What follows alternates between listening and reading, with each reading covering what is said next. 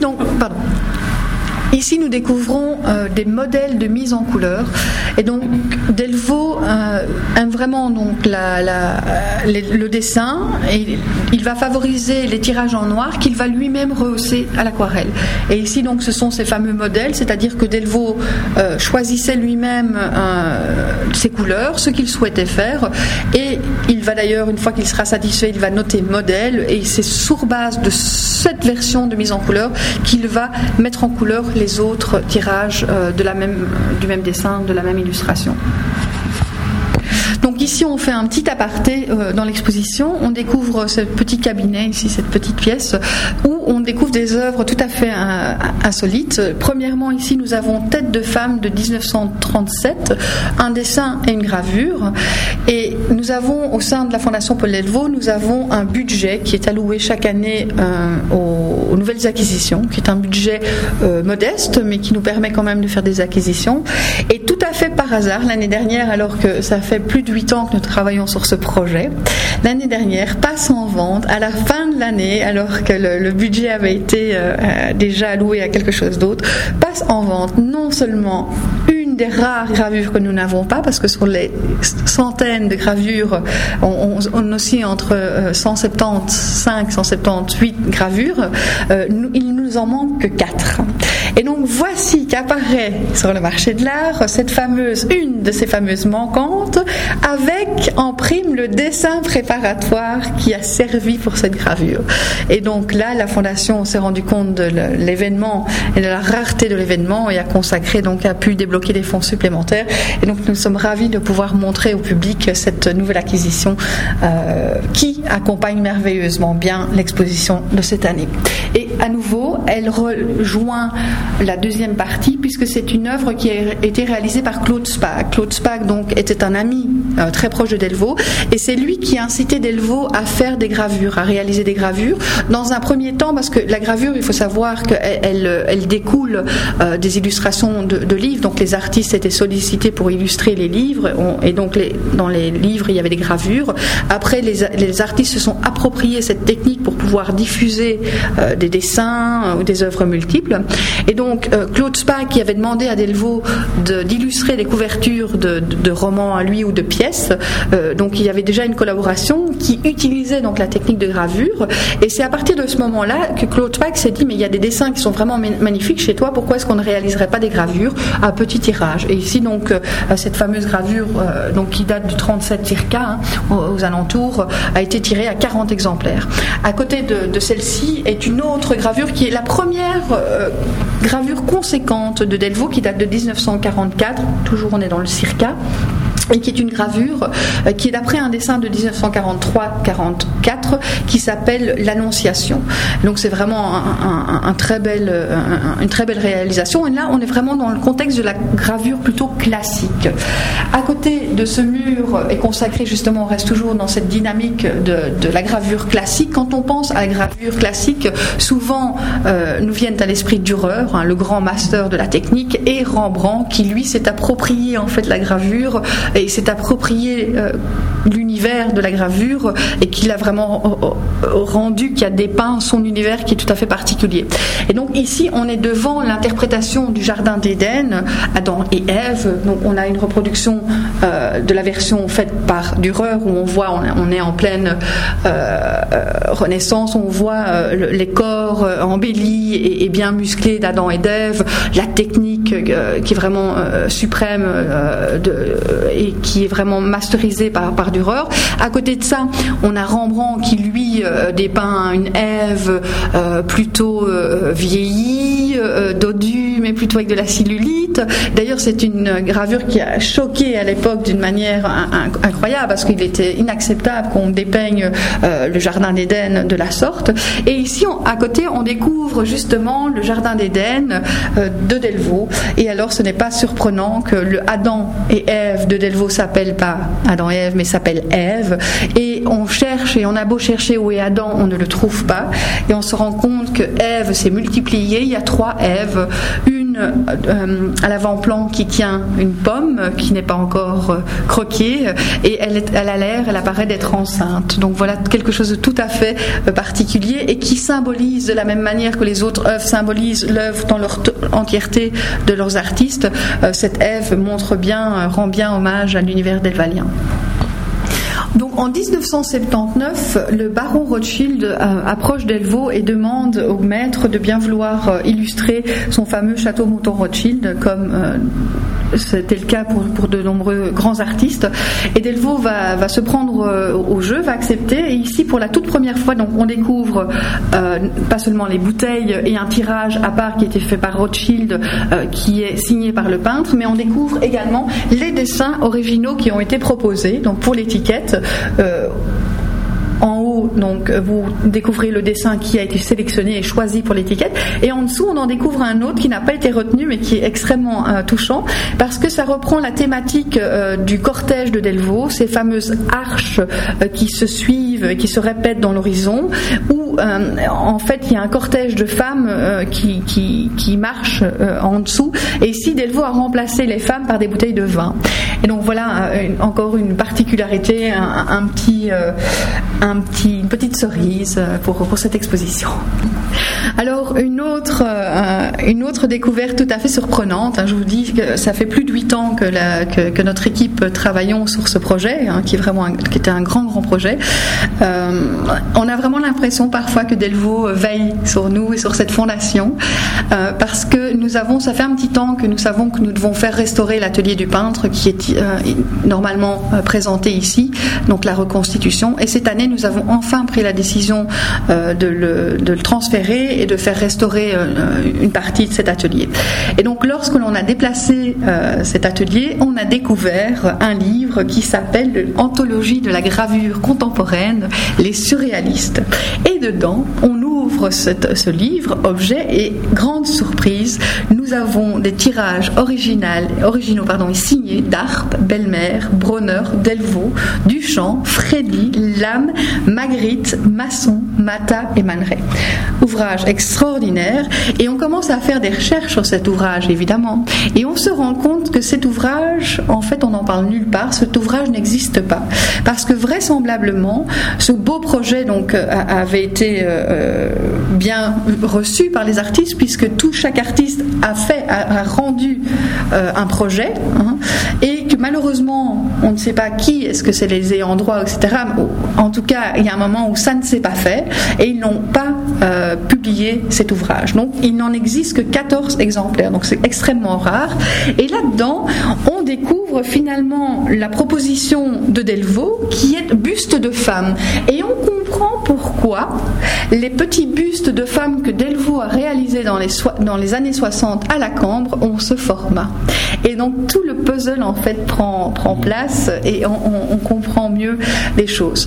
Et donc c'est comme ça en fait dans les années 60 que Delvaux s'est pris au jeu de la gravure. C'est qu'il était professeur donc à la Cambre et un jour il, il a voulu euh, amener sa classe dans l'atelier de gravure et là il a réalisé trois petites versions de bustes de femmes qu'on découvre ici, dont une où ça c'est évidemment on peut s'amuser avec les gravures, on peut s'amuser avec le, type de papier qu'on utilise ou le type de encre et donc ici on voit une version de buste de femme sur papier japon à l'encre sépia. Et donc on se rend compte que, d'ailleurs on va se rendre compte dans l'exposition parfois parce qu'on va mettre le même sujet soit sur un papier japon ou, soit avec une autre encre et on va voir ô combien ça change euh, le produit fini. On a l'impression d'avoir une autre œuvre. Donc nous voici euh, au commencement de l'exposition, donc Paul Delvaux par un litho euh, à Mourlot, donc les lithographies que Paul Delvaux euh, a réalisées à l'atelier de Mourlot à Paris. Et on commence la visite avec une litho qui a été sélectionnée qui s'appelle Le Silence de 1972. Et cette litho, en fait, nous l'avons en trois états, c'est-à-dire nous avons l'état noir, l'état lithographique couleur et puis l'état noir aquarellé à la main par l'artiste. Et comme je l'ai dit précédemment, évidemment, l'intérêt que les artistes portaient à la et qui a valu d'ailleurs l'engouement pour cette technique était la, possibilité de, de, réaliser des œuvres en couleur. Et Delvaux, donc, qui est un grand grand dessinateur, très vite va se retrouver frustré par la palette qui est offerte par par les couleurs. Et d'ailleurs, il les trouve, ce qui est peut-être normal aussi, un peu fade ou plat. En fait, ce sont des aplats de couleurs et donc il y a beaucoup moins de subtilité euh, que, que dans l'aquarelle. Et donc on découvre ici euh, la, version euh, noire, le tirage noir et le tirage couleur. Et quand on observe le, tirage qui se trouve en, bas de, la rampe hein, et qui accueille le visiteur dans l'espace qui est maintenant alloué aux expositions temporaires, on découvre donc la, merveilleuse version rehaussée à l'aquarelle. Et là, on, a la, possibilité d'observer et, d'admirer la subtilité vraiment euh, du, coup de pinceau de Delvaux avec l'aquarelle, euh, la chair qui est vraiment euh, presque palpable, les éclats de, pétales qui sont rehaussés par des intensités différentes de, de couleurs d'aquarelle. Et donc voilà, ça, ça illustre à, nouveau vraiment la manière dont Delvaux va approcher la litho. Et il faut savoir que quand on observe l'entièreté de, sa production de lithographie, euh, on lui demande de réaliser des lithos en couleur. Il va accepter, il va se prendre au jeu, se prêter au jeu, mais il va malgré tout toujours demander, par exemple, si une litho sera faite en couleur, elle sera également tirée au même nombre d'exemplaires en noir.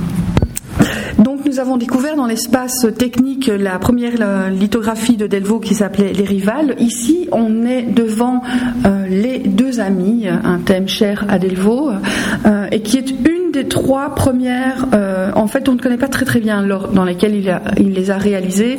A priori, les rivales seraient les premières, mais euh, après, il y a les deux amis et Anne Songeuse. Et toutes euh, ces, trois premières lithos étaient censées être tirées uniquement en couleur.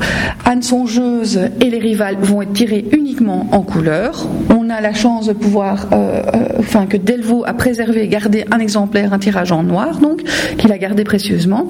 Et ici, directement, avec Anne Songeuse, on découvre un tirage en noir et quelque chose de tout à fait unique, des essais, deux essais de mise en couleur, donc pièce unique, hein, euh, où on voit que Delvaux, euh, voilà, il y a une version, on est plus dans les bleus, la version à côté euh, est, dominée par des mauves, des rouges, beaucoup plus intenses, enfin peut-être plus d'éclat en tout cas. et ce qui va se passer en fait, c'est que Delvaux ne va pas trouver l'équivalent en couleur lithographique, il va être frustré, et donc le tirage se fera uniquement en noir, un très peu d'exemplaires, 15, donc c'est vraiment un petit tirage. Et par contre, il va en sélectionner 5 qu'il va rehausser à l'aquarelle, à la main, et qu'il numérotera en chiffres romains. Alors, ce qu'on voit également au travers les trois premières lithos, ce qui est marquant finalement, et on commence euh, euh, la visite, qui est en fait, on raconte une histoire au travers de cette visite. Elles ne sont pas organisées de manière chronologique, mais elles sont vraiment euh, organisées de manière thématique. Et donc, il n'est pas surprenant évidemment de retrouver l'univers euh, du peintre. Et donc, ce qu'on voit dans les trois premières lithographies, c'est que ces dames sont coiffées d'un merveilleux chapeau fleuri euh, avec des plumes. Et on sait que Mira Jacob, donc, qui a commandité euh, ces, lithos et qui a justement amené Delvaux à travailler chez Mourlot, aimait les chapeaux, les grands chapeaux fleuris que Delvaux peignait dans, dans, son œuvre et lui avait demandé justement et signifié que ce serait intéressant de les avoir. Et donc on voit en effet que c'est un thème assez récurrent et un thème finalement euh, qui, euh, qui viendra naturellement puisque rapidement on va euh, se rendre compte que dans la litho on a vraiment un côté beaucoup plus intime et il y a de nombreux portraits ou scènes plus intimistes de, de, conversations, de personnes dans des intérieurs, etc. Et donc le, premier, la, première partie en fait on, démarre justement la visite avec ces femmes et ces chapeaux. Sommes inspirés un petit peu des, des, grandes sagas hein, qui sont très à la mode au cinéma. Euh, mais quand on a euh, organisé cette exposition et au fil des années et, des recherches, on, s'est rendu compte que l'œuvre gravée de, de, Delvaux était vraiment très conséquente, très diverse et variée, et qui avait vraiment, par exemple ici, donc dans l'espace qui était alloué à l'exposition temporaire, ce n'est que les lithos. Mais il y a, Delvaux a réalisé plus de 70 lithos, donc il y a vraiment ça il fallait dégager de l'espace et euh, on a décidé donc de diviser l'exposition en trois parties et le premier volet donc c'est Lito à, Mourlot après il y a les collaborations littéraires qui vont donc arriver qui n'étaient initialement prévues euh, en fait cette année mais on a décidé donc de, prolonger euh, cette exposition la première partie et de, de, présenter la deuxième partie l'année prochaine. Mais donc en s'inspirant un peu des sagas on voulait quand même montrer aux gens un aperçu de ce qui les attendait. Et donc ici, dans ce petit espace, on a décidé donc d'exposer le preview part 2, donc euh, la, une avant-première de ce qui va se passer en, seconde partie. Alors donc ici, c'est vraiment euh, une présentation en fait des auteurs avec qui il a le plus collaboré. Il y en a d'autres, mais vraiment les cinq principaux avec qui il a collaboré sont donc Jacques Meurice, Franz Hellens, Alain Robgriet, Claude Spack et Paul Éluard. Donc il y a un petit aperçu au travers d'ouvrages qui sont exposés dans la vitrine ou euh, de, d'estampes qui sont exposées sur les murs. Et euh, il n'y a pas d'explication, c'est juste vraiment un petit aperçu. Euh, on laisse les gens deviner évidemment qu'il va avoir un rapport texte-image qui va être dévoilé en seconde partie. Comment travaillait euh, Paul Delvaux avec les écrivains? Comment se faisait la, collaboration? Il les rencontrait ou bien il préférait ne travailler que sur l'œuvre? Alors c'est justement le, sujet d'exposition qui va arriver et euh, on va se rendre compte qu'avec chaque auteur il y aura une relation privilégiée et que chaque auteur finalement il va, il va, il va travailler de, manière fort différente. Euh, par exemple Alain Robgriet, et c'était d'ailleurs à l'initiative d'Alain Robgriet, il voulait avoir un travail de collaboration texte. Et donc Alain Robrier lui envoyait des lettres, en fait, qui étaient vraiment des textes bien euh, structurés, et Delvaux devait lui répondre par une image. Et donc ils ont réalisé un ouvrage qui s'appelle euh, Hommage à la, euh, à la déesse Vanadé, enfin construction d'un temple en ruine, pour être exact, c'est le titre de l'ouvrage. et donc ça reprend en fait ce recueil reprend les, les 11 textes en rapport avec les 11 images rendues par Delvaux. Euh, Claude Spack, par exemple, la collaboration Claude Spack est une collaboration qui est en fait la plus ancienne. C'était son ami de toujours. Euh, il illustrait euh, les couvertures de ses pièces de théâtre. Il faisait les décors de son ami également. Et la plus belle collaboration en fait est l'illustration d'un recueil de poèmes, de nouvelles pardon, qui s'appelle Le Pays des Miroirs. Et là, Delvaux a illustré trois nouvelles l'orage, les derniers beaux jours et le lait. Et on, justement comment Delvaux va s'approprier cette nouvelle, parce que c'est une nouvelle assez, enfin ce sont des nouvelles assez fantastiques, euh, assez euh, gore, j'ai presque envie de dire, parce que euh, Spack avait quand même un, imaginaire assez noir, et donc Delvaux qui lui est plutôt dans, la poésie et, un peu presque naïf comme ça, on va voir comment il va se réapproprier l'univers de Spack pour en faire quelque chose de, poétique. Alors Paul Éluard, mais je dévoile peut-être un peu trop déjà l'exposition, mais euh, Paul c'est le seul personnage avec qui il n'a pas eu de contact. Ils ne se sont jamais rencontrés. Par contre, euh, c'était pas faute d'essayer. Euh, mais ils étaient vraiment, euh, en tout cas, plein d'admiration l'un pour l'autre. Et euh, leur relation a en fait débuté un jour alors que Delvaux euh, avait une exposition à Paris. Des amis à lui voulaient lui faire la surprise de justement pouvoir rencontrer Éluard au moment de cette exposition. Et malheureusement, ça n'allait pas pour Paul Éluard, qui était fort embêté de ne pas pouvoir venir à cette exposition et qui va lui écrire un poème, un hommage à Paul Delvaux qui s'appelle Exil. Et ce poème euh, était présenté donc lors de l'exposition et euh, il faisait partie du catalogue. Et Delvaux était vraiment tellement ravi de, cet hommage hein, par euh, ce grand poète qu'il va lui renvoyer un dessin. Et, puis il va donc c'est le départ en fait d'une belle amitié. Et Jacques Meurice, Franz Sellens, Alors, au, moins Franz Sellens. Ah voilà, euh, Franz Sellens, mais Franz Sellens, et on le découvrira et vous le découvrirez au cours de, de, l'exposition, c'est peut-être lui qui avait un monde littéraire le plus proche de l'imaginaire de Delvaux, et on découvre un livre qui est très très peu connu qui s'appelle Rendez-vous dans une église et qui correspond absolument tout à fait au personnage de Delvaux. On se demande d'ailleurs si c'est pas un peu biographique à certains euh, moments et qui justement raconte un peu l'amour impossible de deux protagonistes. Et on sait que Delvaux, lui aussi, a eu une vie amoureuse euh, qui malheureusement euh, a été difficile euh, à ses débuts, puisqu'il est tombé amoureux d'une dame et il ne pouvait pas l'épouser à cause des circonstances de la vie. Et donc, on, va voir que finalement, le, il y a un lien peut-être plus fort entre le monde de, et de Paul Delvaux il y a un, ouvrage co-signé Hélène Delvaux, Mes fantômes. De quoi s'agit-il?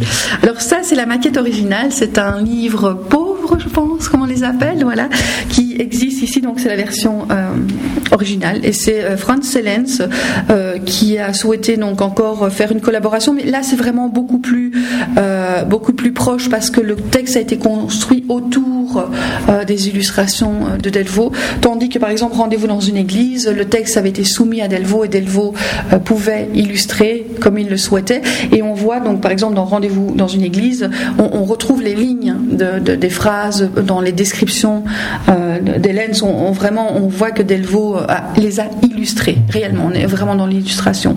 Mais Fantôme, pareil, sauf qu'évidemment le texte est plus de l'ordre de la poésie.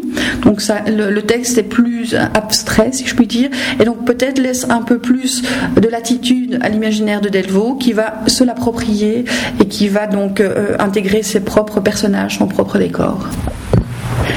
Donc nous voici devant un tableau qui s'appelle donc le jardin de 1971 et ici au, travers euh, de la visite on, découvre le, lien entre œuvre peinte et œuvre gravée et évidemment comme ils travaillent simultanément sur certains projets. L'un va alimenter l'autre. Et donc on a la chance d'avoir dans, notre collection dans nos archives les dessins préparatoires pour de nombreux tableaux. Et ici donc on a sorti les dessins préparatoires pour le jardin. Et on voit au travers de celui-ci que le personnage de gauche est un personnage masculin nu. Dans le tableau, il devient une femme. Et on a exposé à côté de tableau, du tableau donc la version euh, en couleur de la lithographie. Et là on se rend compte que le personnage masculin apparaît ou réapparaît euh, et en fait on, se rend compte que la litho a été euh, réalisée au même moment en fait entre la, version finale du, du tableau et juste après donc le dessin. Et là on aborde aussi la, thématique donc euh, dans ce rapport euh, œuvre gravée euh, tableau on voit vraiment qu'on retrouve l'univers donc d'Elvalien au travers des éléments mais aussi de la manière d'approcher ces, scènes et ces compositions et donc ici on est à l'extérieur dans un jardin. Et malgré tout on a un peu cette impression d'être à l'intérieur puisqu'on voit des, femmes assises sur des chaises et un, lampadaire qui illumine ce jardin à côté de ça on découvre une autre lithographie qui est ici dans son état noir, euh, qui est également une lithographie qui correspond à un tableau et qui porte le même nom que, ce tableau-là, qui s'appelle donc Devant la ville. Et là, on est toujours avec ce rapport intérieur-extérieur, et on est, plus, on est à l'intérieur, et malgré tout, tout notre regard et toute notre attention est portée sur l'extérieur. Et ça, ça donne encore cet effet où on est assis dans une loggia, de, le rideau vient de se lever, d'ailleurs il est présent ce rideau, le rideau vient de se lever les personnages encore inanimés vont se mettre en action. Et ces petits personnages, on va vite les découvrir sur la deuxième séquence, enfin la troisième séquence euh, de cette histoire, donc on vous raconte, et on voit que ces petits personnages vont être mis en mouvement, en exergue. Il va en faire euh, des sujets principaux de petites euh, réalisations lithographiques. Et ici, on vous a mis et l'état couleur et l'état noir pour qu'on puisse apprécier la différence et profiter euh, des deux. Alors encore une fois, comme je l'ai dit, on, a la chance d'avoir dans nos archives les dessins préparatoires, ce qui vraiment apporte une autre dimension à la lecture de ces lithographies. Et donc ici, quand on continue la visite, maintenant on va aborder la danse. Par exemple, nous avons la danse de 1969. Hein, donc ça, c'est les petits personnages qui se sont mis en mouvement et, sur lequel Delvaux a fait un, zoom. Hein. À côté de ça, nous avons l'azalée bleue, qui est de nouveau une femme qui est agenouillée et auprès d'elle se trouve un petit garçon. Et là, on, on rejoint le thème de la visite chez Delvaux. Souvent, ce petit garçon pubère qui rentre dans une pièce où est assise euh, une femme nue. Euh, et donc tout ce rapport à, la sensualité, à, l'érotisme naissant. Hein. Euh, et donc ici on est devant Friné qui, elle, et ce sont deux personnages, une à genoux qui tient une fleur dans sa main. À côté d'elle se trouve une femme assise avec un grand chapeau fleuri. Et on découvre derrière, en, arrière-plan, donc la, scène est décorée et, et habillée, habitée de meubles euh, de 1900 en fait. Euh, et là, Delvaux nous replonge de nouveau euh, dans les scènes familiales de son enfance. À côté, donc le sommeil, qui est une version en, couleur, on découvre de nouveau le même meuble, ce même deux corps, avec ses moulures, ses fameuses lampes à huile, ces vieux papiers peints fleuris. Et donc tout ça, on, le découvre au travers des lithographies qui se succèdent sur toute cette partie de l'exposition. Alors ici, on découvre pour la première fois une, la version euh, tout à fait unique euh, de la lithographie qui a servi pour la couverture de l'ouvrage Paul Delvaux, l'œuvre gravée de Mira Jacob.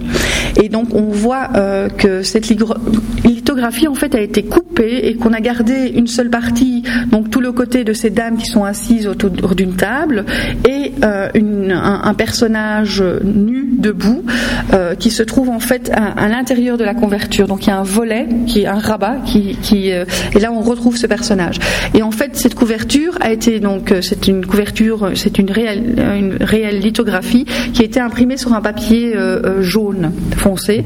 Et donc ici, je suppose que on suppose hein, que, Delvaux a, a essayé, à tenter d'y apporter de la couleur et de voir un peu ce que ça donnerait. Et puis pour finir, ils ont décidé donc d'imprimer la version en noir, mais sur un papier couleur. Après ça, donc ici, on, découvre une affiche, Paul Delvaux, dessin et première lithographie, Le bateau Lavoir, 1966, Mourlot. Alors il faut se repositionner à l'époque et les imprimantes n'existaient pas hein, comme, comme de nos jours. Et les affiches étaient donc réalisées également chez Mourlot. Donc ce sont de véritables lithographies. Et donc euh, ici, on approche euh, le, rapport qu'il y a eu euh, avec le bateau Lavoir et avec Mourlot. Et Mourlot également a lui réalisé des ouvrages tout à fait inédits. On en présente deux. Le premier, c'est Souvenirs et portraits d'artistes. Et rien que cet ouvrage pourrait faire l'objet d'une exposition à part entière, puisqu'on découvre en fait euh, tous les artistes. Delvaux donc présente et raconte ses souvenirs euh, qu'il a eu avec chaque artiste. Et donc on découvre tous les artistes qui ont travaillé chez Mourlot. Ici évidemment la page est ouverte à Paul Delvaux. Et donc on peut lire euh, une partie du texte dédié à Mourlot. Et en, rapport à ce texte, on découvre une lithographie originale réalisée par Delvaux.